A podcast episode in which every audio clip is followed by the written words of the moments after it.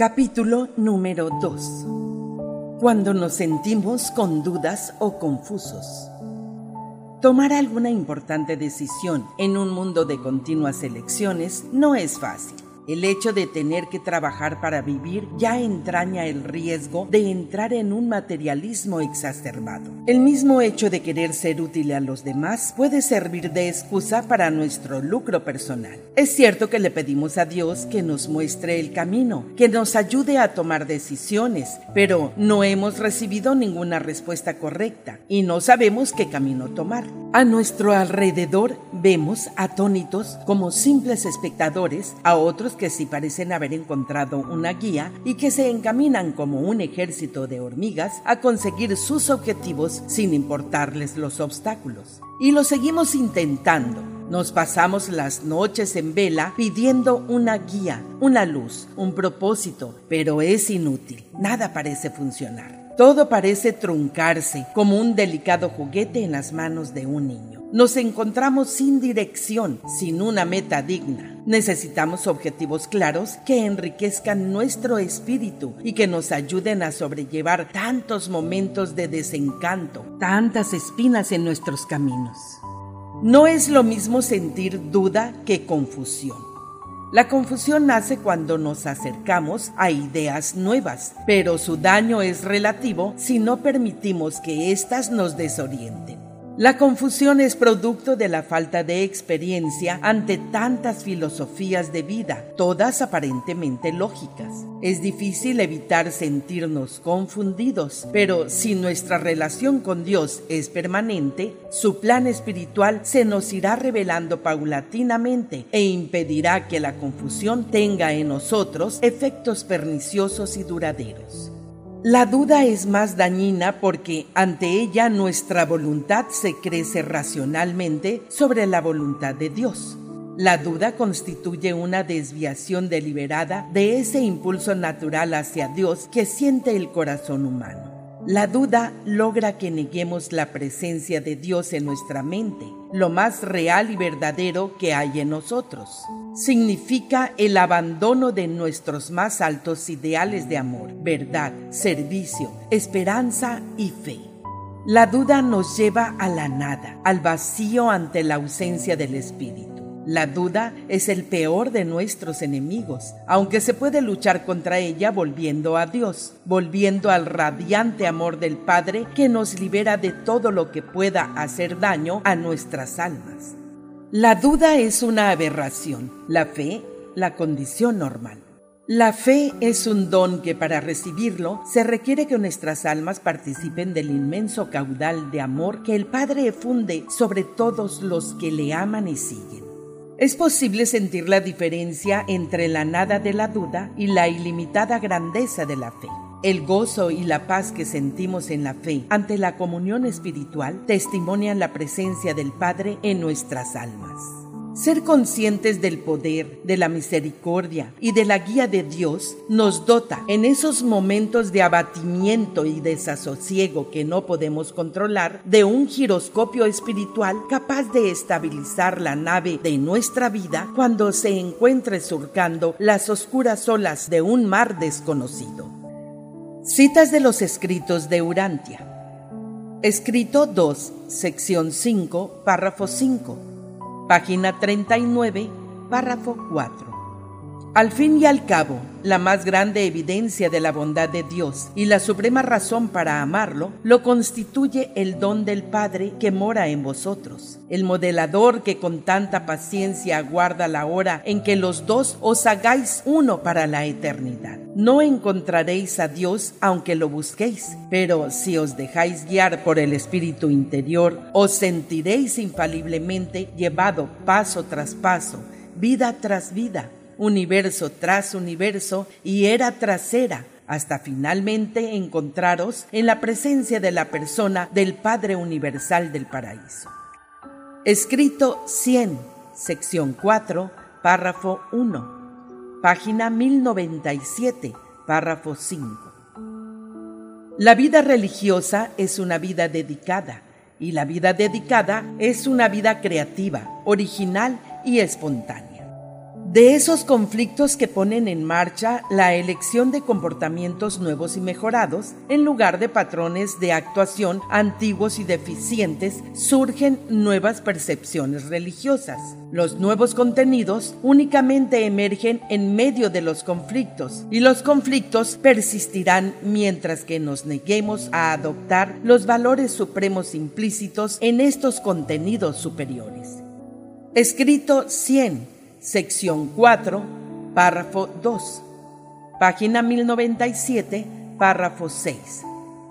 La perplejidad ante la religión es inevitable. No puede haber ningún crecimiento sin conflicto psíquico ni agitación espiritual. Dar forma a un modelo filosófico de vida supone una gran conmoción en los ámbitos filosóficos de la mente.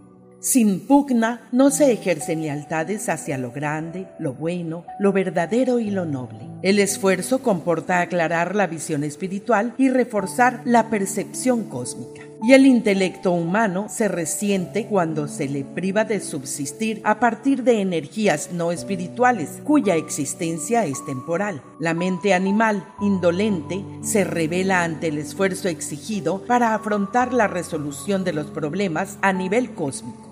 Escrito 100, sección 4, párrafo 3, página 1097, párrafo 7. Pero el gran problema de la vida religiosa consiste en la labor de unificar los poderes del alma de la persona mediante el predominio del amor.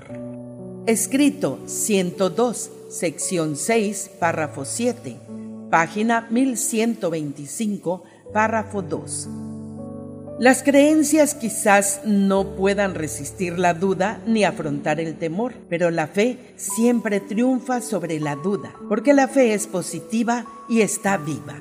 Lo positivo siempre tiene ventaja sobre lo negativo, la verdad sobre el error, la experiencia sobre la teoría, las realidades espirituales sobre los hechos aislados del tiempo y del espacio.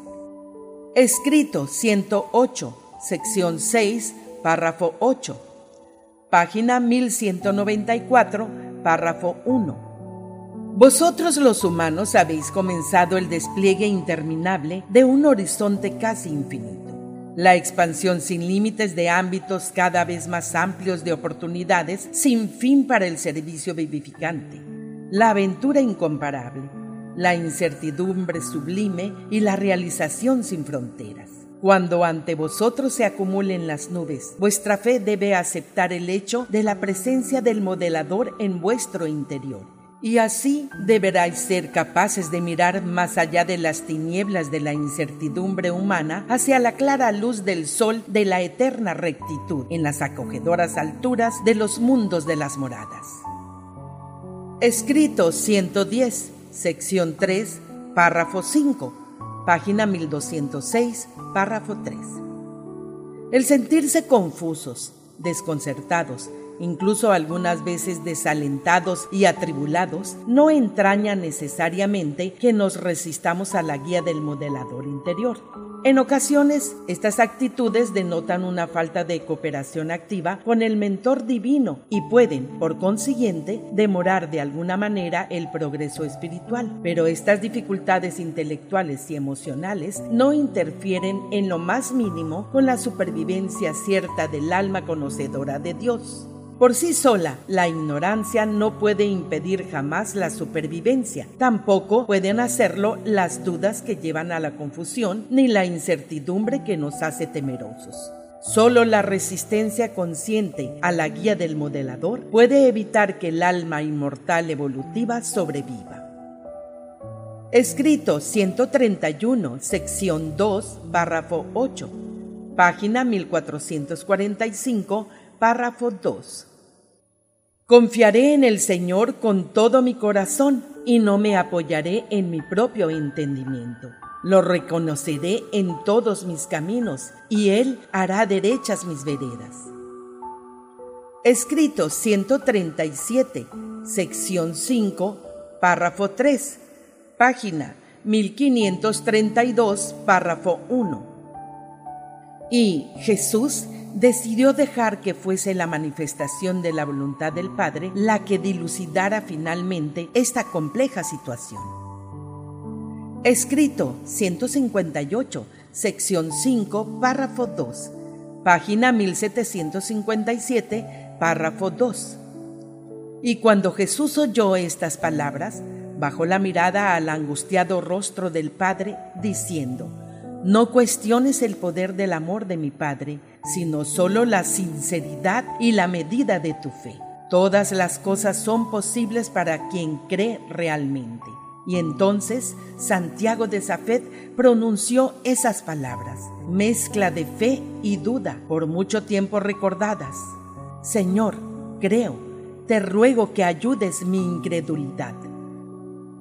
Escrito 182, sección 3, párrafo 7, página 1969, párrafo 2. Jesús pasó por esos altibajos de sentimientos habituales en cualquier experiencia humana y justo en aquel momento estaba agotado por el trabajo, exhausto por las largas horas de ardua labor y de dolorosa ansiedad por la seguridad de sus apóstoles. Escrito 196, sección 0, párrafo 5, página 2087, párrafo 5. La teología puede fijar, formular, definir y dogmatizar la fe. Si bien en la vida humana de Jesús la fe fue personal, viva, auténtica, espontánea y netamente espiritual. Esta fe no consistía en venerar la tradición ni en una mera creencia intelectual a la que se ciñera como a un credo sagrado, sino más bien una vivencia sublime y una profunda convicción que le sustentaban con firmeza.